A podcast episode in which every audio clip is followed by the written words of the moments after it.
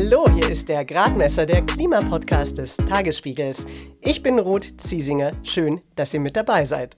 Die Arktis ist super kalt. Sie besteht zum größten Teil aus Eis und das Winterhalbjahr über scheint nicht einmal die Sonne. Kein Grund also, sich dort länger als unbedingt nötig aufzuhalten, sollte man meinen. Nun, Markus Rex würde da widersprechen.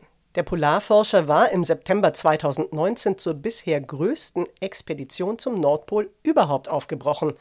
Er und seine Crew waren Monate in ihrem Forschungsschiff der Polarstern im Packeis eingefroren. In dieser Zeit haben sie unglaublich viele Daten und Erkenntnisse über unser Klima erfasst. Denn die Arktis ist das Epizentrum der Klimakrise und die große Klimaküche für die Nordhalbkugel unseres Planeten. Was das jetzt für uns alle bedeutet, dass sich die Arktis immer schneller erwärmt, darüber erfahren wir gleich mehr. Vorher schauen wir nach Berlin, bleiben aber international.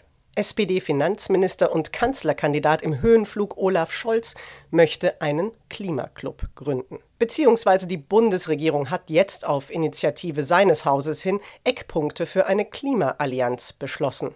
Quasi ein Club für Staaten, die es ernst meinen mit dem Klimaschutz und die wirtschaftliche Nachteile dadurch vermeiden wollen. Der Vorstoß ist auch von einigen Klimaschützern eher skeptisch aufgenommen worden und als Wahlkampfaktion kritisiert worden. Mein Kollege Jakob Schland sieht das anders. Jakob Schland leitet unseren Experten-Newsletter Tagesspiegel Background Energie und Klima.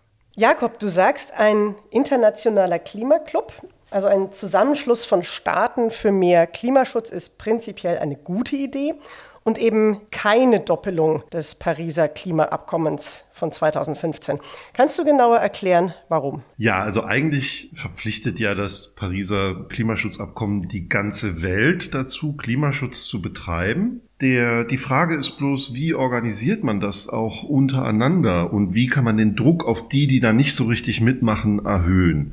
Und so ein Klimaclub würde eben bedeuten, dass man quasi eine Klimaschutzfreihandelszone schafft, in der zum Beispiel hohe CO2-Preise gelten, in der ernsthaft dem Klimaschutz nachgegangen wird mit harten Emissionszielen und dann auch in Anführungszeichen den Rest der Welt gemeinsam bestrafen kann, zum Beispiel durch Importzölle. Die ganz große Gefahr ist nämlich, dass die Länder, die beim Klimaschutz nicht mitmachen, dafür wahnsinnig belohnt werden, weil sie billig Waren produzieren können, weil sie eben nicht auf Klimaschutz achten und dann mit diesen, ich nenne es mal, dreckigen Waren, CO2-intensiven Waren, die Länder fluten, die Klimaschutz ernsthaft betreiben. Was müsste denn passieren, damit so ein Klimaclub tatsächlich auch eine realistische Chance hat, in die Praxis umgesetzt zu werden? Es ist auf jeden Fall ein langer Weg. Also erstmal braucht es ja die entscheidenden Länder, damit es überhaupt funktionieren kann. Die entscheidenden Länder oder Handelsblöcke sind die EU, Japan, die USA und China, vielleicht noch Südkorea, ganz nett. Aber diese vier großen Blöcke machen etwa 60 Prozent des Weltwirtschaftsprodukts aus. Und wenn die das schaffen würden, dann würde da ein Sog entstehen, weil alle anderen Länder, die restlichen 40 Prozent der Weltwirtschaftsleistung, die treiben ja ganz intensiv Handel, auf jeden Fall mit einem dieser Blöcke. Da würde ein Domino nach dem anderen fallen. Und wenn dann ein Land übrig bleibt, sagen wir Saudi-Arabien, dann würde man es halt mit heftigen Sanktionen belegen. Die können auch alleine ihr Öl gar nicht selber alles verbrennen, sage ich mal so blöd, blöd platt gesagt. So. Und ähm, dieser Klimaclub die Erstvoraussetzung ist eben entschlossener Klimaschutz in diesen Ländern, unter anderem auch wahrscheinlich eine CO2-Bepreisung. Soweit sind wir noch gar nicht. Aber man muss jetzt mit den Gesprächen anfangen, auch damit die Europäer für ihre für ihren Vorstoß äh, nicht bestraft werden, damit man da schon in bilateralen und multilateralen Gesprächen ist, um zum Beispiel nicht einen Handelsstreit vom Zaun zu brechen, weil man eben hier eine, eine Art CO2-Zoll einführt. Jakob Schland war das zu den Vorteilen eines internationalen Klimaclubs. Der Polarforscher Markus Rex und seine Mosaik-Expedition zum Nordpol waren ein Team aus 20 Nationen und auch komplett auf internationale Unterstützung angewiesen. Zum Beispiel haben russische Eisbrecher alle paar Monate Lebensmittel vorbeigebracht. Und das Expeditionsziel war ohnehin global. Noch besser zu verstehen, wie unser weltweites Klima funktioniert und was eine sich überdurchschnittlich stark erhitzende Arktis für den Planeten und uns, die Menschen, bedeutet.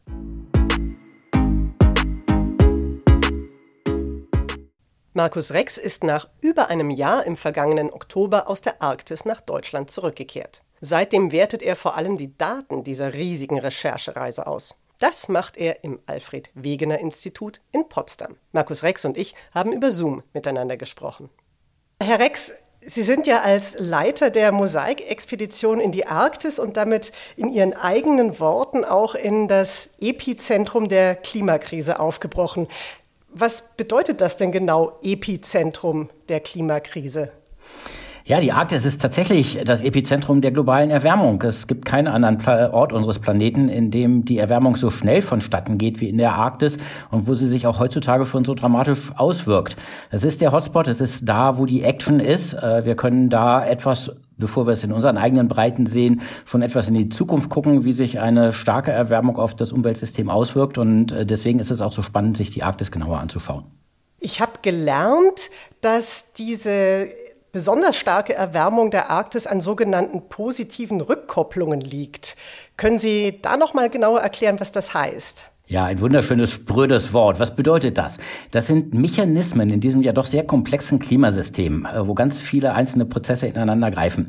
Das sind Mechanismen, die dazu führen, dass eine anfängliche Erwärmung, die ausgelöst wird ganz direkt durch äh, den Treibhauseffekt, durch die zusätzlichen CO2-Moleküle, wo so eine anfängliche Erwärmung eine Kette von Ereignissen nach sich zieht, die zu einer noch weiteren Erwärmung führt. Es gibt ein ganz einfaches Beispiel, um so einen positiven Rückkopplungseffekt gut zu erklären und zu verstehen. Wenn das Eis anfängt zu schmelzen, weil es wärmer wird, dann kommt unter dieser weißen Eisoberfläche eine dunkle Ozeanoberfläche zum Vorschein und die eingestrahlte, das eingestrahlte Sonnenlicht wird natürlich von dem dunklen Ozean viel besser aufgenommen und führt zu einer viel stärkeren Erwärmung, als äh, dieses Sonnenlicht das Eis erwärmt hätte, wo ja ein Großteil der Strahlung gleich wieder zurückreflektiert wird. Und dann verstärkt sich die Erwärmung. Es gibt noch viele weitere in der Arktis und aus irgendeinem Grund sind sie in der Arktis gerade alle positiv verstärken, also die Erwärmung, statt sie auch äh, mal abzudämpfen. Also die Arktis, das habe ich jetzt verstanden, ist also am deutlichsten oder mit am stärksten betroffen von den Folgen der Klimakrise. Sie sprechen aber auch von der Klimaküche Arktis. Was meinen Sie denn damit? Das ist richtig, ähm, denn die Arktis ist ja gar nicht so weit weg äh, von uns hier in Mitteleuropa, wo wir leben. Die Arktis ist die Wetter- und auch die Klimaküche für Mitteleuropa.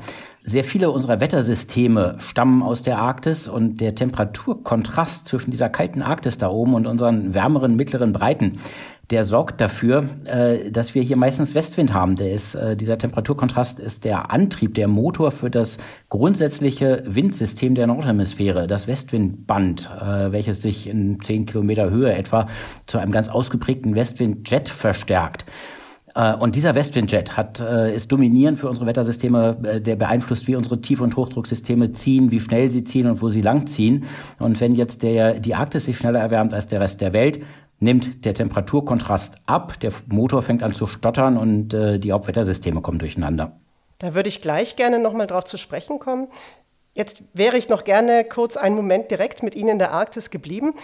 Gerne. Denn Sie haben sich ja wirklich das Klimasystem angeguckt und mich würde interessieren, welche Faktoren muss man sich da eigentlich alles anschauen, um so ein Klimasystem besser zu verstehen? Was spielt da alles mit rein? Also klar, man misst die Temperatur, vermute ich mal, aber was, was muss man sich da noch angucken? Was für Daten haben Sie gemessen? Das ist unglaublich komplex. Wir haben über 100 äh, Parameter das gesamte Jahr über aufgezeichnet, um diese komplexe Mechanik, Mechanik des arktischen Klimasystems zu verstehen und äh, lässt sich so gut zu verstehen, dass wir sie nachbauen können. Man muss sich das wirklich so vorstellen wie ein Uhrwerk einer mechanischen Uhr, wo ganz, ganz viele Rädchen, Federchen und Schräubchen ineinander greifen und sich alle gegenseitig beeinflussen und alle zusammen dafür sorgen, dass die Uhr am Ende die Zeit anzeigt. Und äh, hier in der Arktis wirken alle diese Klimaprozesse, Dutzende von Prozessen, eng miteinander verzahnt äh, zusammen und beeinflussen sich gegenseitig und am Ende kommt eine Temperatur bei raus. Beispiele für diese Prozesse sind äh, Wärmeflüsse, die von kleinsten Verwirbelungen in der Luft von der Eisoberfläche bis tief in die Atmosphäre getragen werden. Das sind äh, die Strahlungswirkungen der Wolken- und Aerosolpartikel, die in der Arktis rumfliegen, wo es davon abhängt, äh, wie groß die Partikelkonzentration in einer Wolke ist und ob das Tröpfchen oder Eiskristalle sind. Das äh, sind komplexe Dinge, wie sich der Schnee auf dem Eis verteilt und deswegen die Leitfähigkeit des Eis-Schneesystems, die Wärmeleitfähigkeit ganz stark beeinflusst. Und wir müssen uns ja vorstellen, da ist eine saukalte Atmosphäre, minus 40 Grad Celsius, über einem relativ warmen Ozean, der ist plus minus 1,5 Grad kalt. Ähm, und dazwischen ist diese hauchdünne Schicht, ein Meter dickes Eis und nochmal 30, 40 Zentimeter Schnee obendrauf. Das ist die Isolationsdecke, die überhaupt dazu führt, dass der Ozean nicht sofort durchfriert. Und äh, deswegen kommt es wirklich darauf an, wie genau die beschaffen ist und auf noch ganz, ganz viele weitere Prozesse in diesem Klimasystem. Sie sind ja vor ziemlich genau zwei Jahren, am 20. September 2019, in See gestochen. Was verstehen Sie denn heute schon besser als zum Vergleich zum Start Ihrer Expedition und hat Sie etwas besonders überrascht? Ganz, ganz viele Dinge verstehen wir heute schon besser, als wir äh, verstanden haben, als wir aufgebrochen sind. Ähm, ich fange mal kurz mit den Überraschungen an. Überrascht hat es uns, äh, wie dynamisch und mobil diese Eisoberfläche war, weil sie eben schon deutlich dünner geworden ist. Deswegen sind wir auch schneller durch die Arktis gedriftet, als wir das eigentlich ursprünglich mal gedacht haben. Äh, es ist so noch in der Bandbreite unserer Vorhersagen gewesen, aber wirklich auf der schnellen Seite. Äh, das Eis setzt einfach dem Wind weniger Widerstand entgegen und treibt mit dem Wind schneller äh, durch die Arktis und da wir im Eis eingefroren waren, auch wir. Es hatte uns überrascht zu sehen, wie viel offenes Wasser, völlig aufgeschmolzene Eisbereiche wir äh, auf unserem Weg zum Nordpol im Sommer 2020 nördlich von Grönland gesehen haben. Eine Region der Arktis, aus der wir uns normalerweise immer fernhalten, weil da dickes, altes Eis liegen sollte. Und wir sind da ohne jeden Widerstand äh, durchgebrochen und haben teilweise Wasser bis zum Horizont gesehen. Wir verstehen jetzt schon besser, äh, wie das Eis auf den Klimawandel reagiert. Wir haben gesehen, dass Einstrom warmen Atlantikwassers das Eis eben auch von unten schmelzen lässt. Das sind Prozesse, die wir jetzt auch im Detail besser verstehen, wo eben auch wieder kleine Verwirbelungen im Ozean dazu sorgen, dass diese Wärme aus dem tiefen Ozean äh, bis an die Eisoberfläche von unten herangeführt wird. Und wir verstehen tatsächlich äh, ein weiterer völlig überraschendes Ergebnis, wie die Stratosphäre da oben in 20 Kilometer Höhe, da wo die Ozonschicht liegt, auf den Klimawandel reagiert. Und wir haben gesehen, dass leider auch die FCKWs, die wir über viele Jahrzehnte ausgestoßen haben, die wir äh, schon für erledigt gehalten haben, da wir sie jetzt schon zwei Jahrzehnte gar nicht mehr produzieren, weltweit sind sie verboten worden, dass die noch in der Atmosphäre verbleibenden FCKWs im Zuge des Klimawandels die Ozonschicht immer intensiver angreifen. Und deswegen wenn das so weitergeht, äh, wir in der Arktis tatsächlich mit zunehmenden Ozonverlusten zu tun haben werden, anstatt mit einer sich erholenden Ozonschicht. Wir haben in diesem Jahr ja schon einige extreme Wetterereignisse gehabt. Sie haben es ja vorhin auch schon angedeutet, ähm, wie die Arktis und das Klima in der Arktis unser Wetter, nenne ich es jetzt mal, dann beeinflusst. Ich denke jetzt mal einmal an diese sehr starken und lang anhaltenden Kälteeinbrüche, die wir zum Beispiel in Deutschland hatten Anfang des Jahres, aber auch in den USA. Dann jetzt wiederum starke Hitze, Dürre, damit dann verbunden auch Waldbrände in Südeuropa, auch wieder USA, Kanada ganz stark. Hängt das denn eben tatsächlich auch mit dem zusammen, was sich da in der Arktis entwickelt oder vermutet man das bisher eher nur? Wir sehen zunehmend, dass die Erwärmung der Arktis dazu führt, dass gerade die Wetterextreme in unseren Breiten äh, sich verstärken und häufiger werden. Das liegt eben genau daran, dass der Motor für diesen Jetstream, dieses Westwindband, anfängt zu stottern und deswegen der Jetstream weniger stabil wird. Und er ist wie ein Hirtenhund, läuft er immer um die Arktis herum und schließt die kalten Luftmassen dort oben ein. Wenn er das nicht mehr so gut äh, tut, äh, dann haben wir eben es öfters auch mit Kaltluftausbrüchen aus der Arktis im Winter zu tun und wir bekommen es etwas paradoxerweise im Zuge des Klimawandels und der globalen Erwärmung auch mit intensiveren Kaltphasen in unseren europäischen und nordamerikanischen Wintern zu tun. Gleichzeitig treibt der Jetstream die Wettersysteme nicht mehr so schnell vor sich her. Die Zuggeschwindigkeiten der Hoch- und Tiefdrucksysteme werden langsamer bis zu einem vollständigen äh, Zusammenbruch des Ziehens dieser Systeme. Und dann setzt sich eben so ein Hochdrucksystem über der Westküste Nordamerikas über lange, lange Zeiten fest, bildet einen Hitzedom. Und äh, dort sind ja nicht die alten Hitzerekorde mal etwas übertroffen worden, sind völlig zermalmt worden. Während es früher in Kanada noch nicht äh, wärmer war als äh, 46 Grad, ist es fast 50 Grad äh, warm geworden in diesen Gebieten, hat alles ausgetrocknet und dann ist auch alles abgebrannt. Und auch, ähm, muss man sagen, die sowieso sich verstärkenden Starkniederschläge, weil warme Luft mehr Wasserdampf aufnehmen kann. Auch die haben dann öfters die Tendenz, nicht mehr voranzuziehen und ihr Wasser über große Bereiche abzulagen, sondern sich einfach festzusetzen und ihren gesamten Wasserinhalt auf eine Region zu schmeißen und damit dann natürlich auch zu so fürchterlichen Überschwemmungen zu führen, wie wir es äh, in Westdeutschland gesehen haben in diesem Sommer. Sie haben ja ein Vorbild für Ihre Expedition. Der Polarforscher Fridtjof Nansen, der hat sich vor rund 130 Jahren als erster in seinem Schiff im Packeis festfrieren lassen und ist dann mit der Eisdrift über die Polarregion getragen worden. Was glauben Sie, wenn Fridtjof Nansen mit Ihnen an Bord der Polarstern gewesen wäre, was für Veränderungen, jetzt mal ganz abgesehen von den technischen Entwicklungen, wären für ihn am dramatischsten gewesen? Ja, wir sind ja tatsächlich in den Fußstapfen der Expedition von Fridtjof Nansen äh, gefolgt. Zum ersten Mal haben wir mit einem modernen Forschungseisbrecher das nachgemacht, was er damals mit einem, einer kleinen Truppe äh, auf einem kleinen hölzernen Segelschiff getan hat. Er hat sich ins Eis einfrieren lassen und ist da durchgedriftet. Ähm, er hat dort an einer Stelle äh, auf dem Eis stehend darüber reflektiert, dass sich die weiße Linie des Eises am Horizont schon seit Jahrtausenden dort erstreckt und auch in Jahrtausenden sich dort noch erstrecken wird. Und was äh, dieser kleine Besuch, der kurze Besuch dieses kleinen Trupps Menschen äh, dort, äh, wie unwesentlich der eigentlich ist. Das hat er an einer Stelle aufgeschrieben in seinem Tagebuch, wo heutzutage im Sommer, zu dem Zeitpunkt, als er es geschrieben hat, offenes Wasser herrscht nichts, dass das noch Jahrtausende dort sichtbar sein würde. Ich glaube, er wäre entsetzt zu sehen, dass wir, ohne auf ein kleines Stückchen Eis zu treffen, die gesamte Karasee durchfahren haben äh, zu Beginn unserer Expedition, um nach Osten zu gelangen, wo er sich mühsam entlang der Küste durch Eisfelder hindurchgedrückt hat, um da überhaupt irgendwie nach Osten voranzukommen. Die Landschaft hat sich schon dramatisch verändert und ich glaube, Fritjof Nansen wäre genauso entsetzt, äh, das zu sehen, wie wir das waren.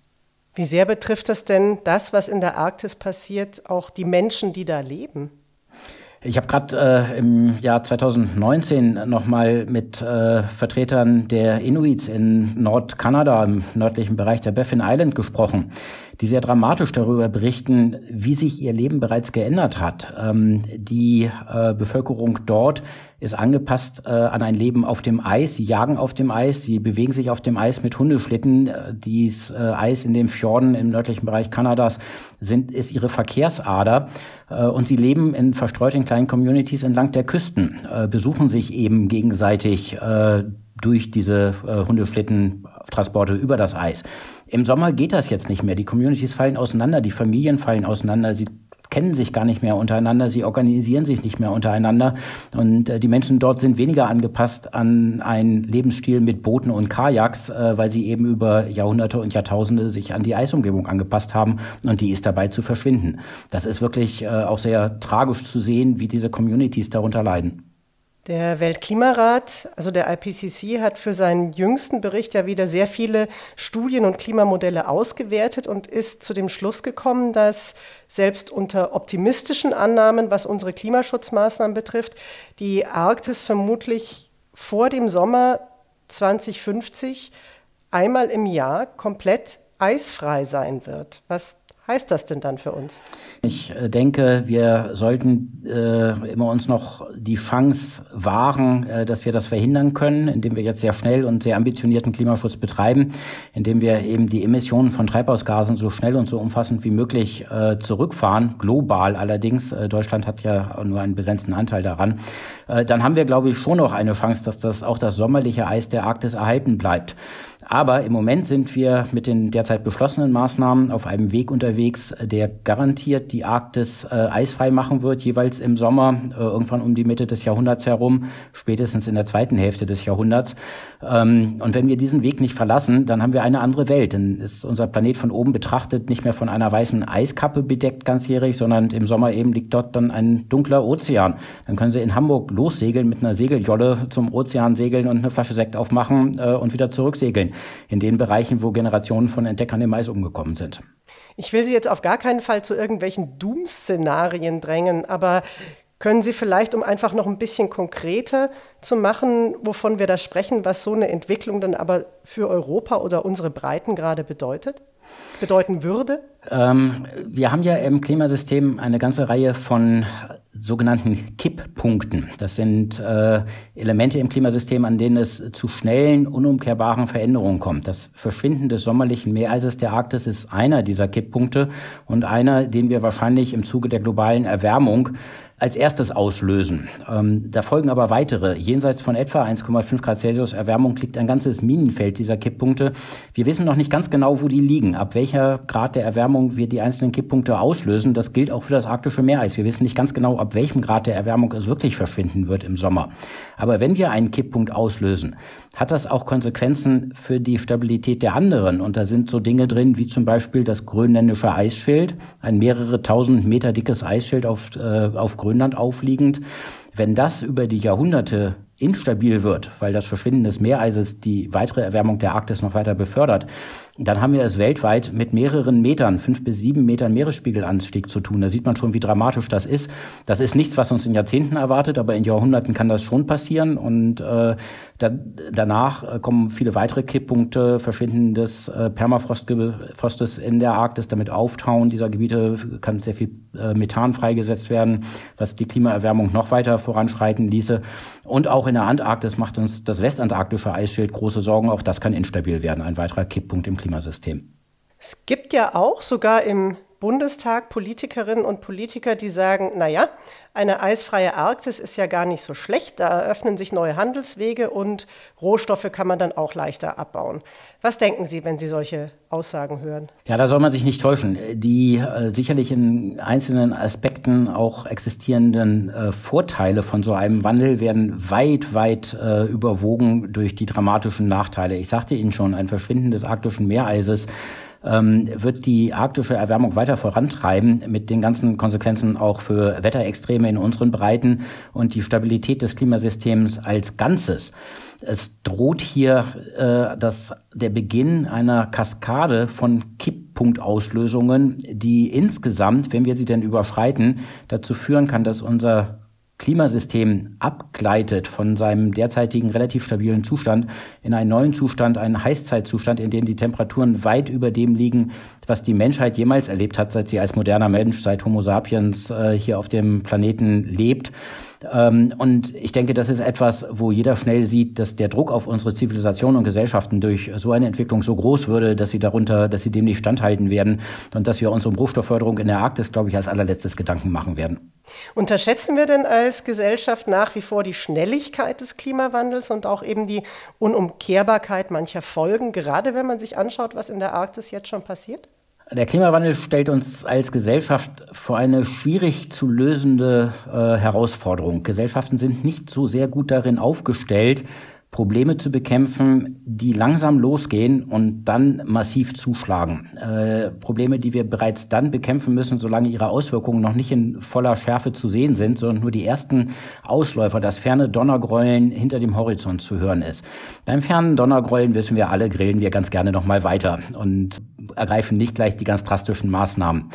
Es ist aber so, dass wenn es erstmal zu spät ist, wenn der Klimawandel im vollen Schwunge ist, er sich sehr, sehr viel schwieriger bekämpfen lässt, als äh, das heutzutage der Fall ist.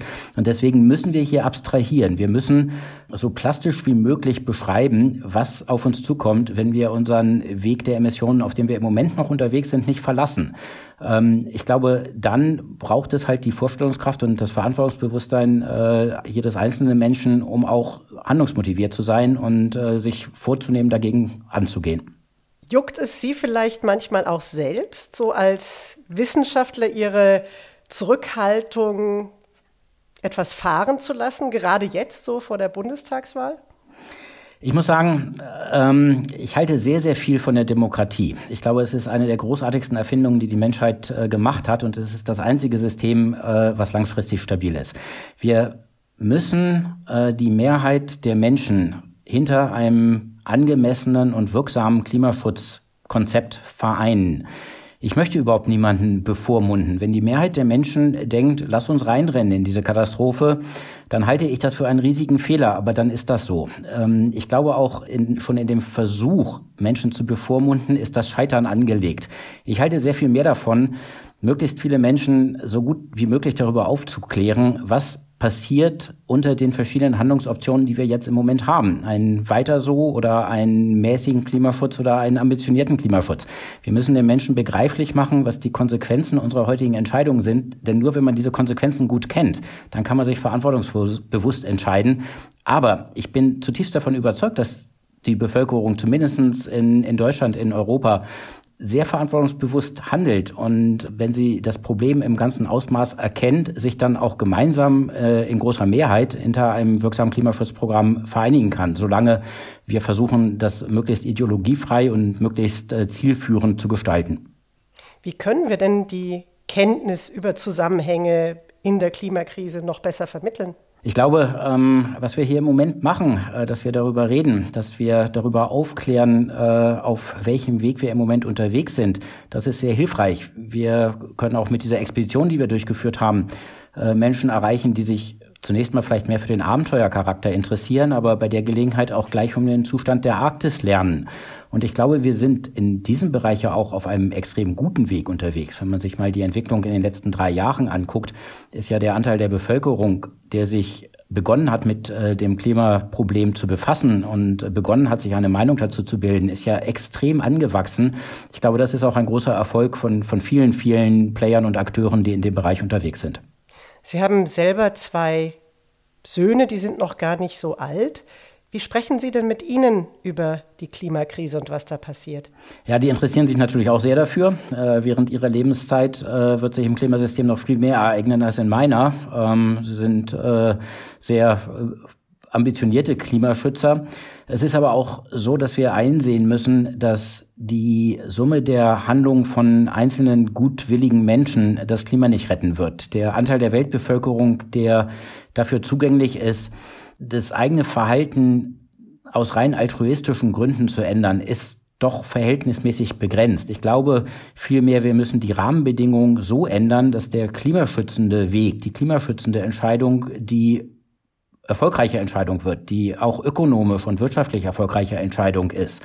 Äh, das gilt für die einzelnen Wirtschaftseinheiten, äh, das gilt aber auch für die Menschen. Wer, jeder rechnet sich aus, wenn er eine neue Heizung in sein Haus einbauen soll, ob sich denn das finanziell rentieren wird. Und wenn es sich finanziell rentiert, dann wird er hoch motiviert sein, das zu tun. Und ich glaube, hier gilt es mehr, die Rahmenbedingungen zu verändern. Die Appelle an äh, die einzelnen Verhaltensänderungen sind auch gut, aber die alleine werden das Klimasystem nicht retten.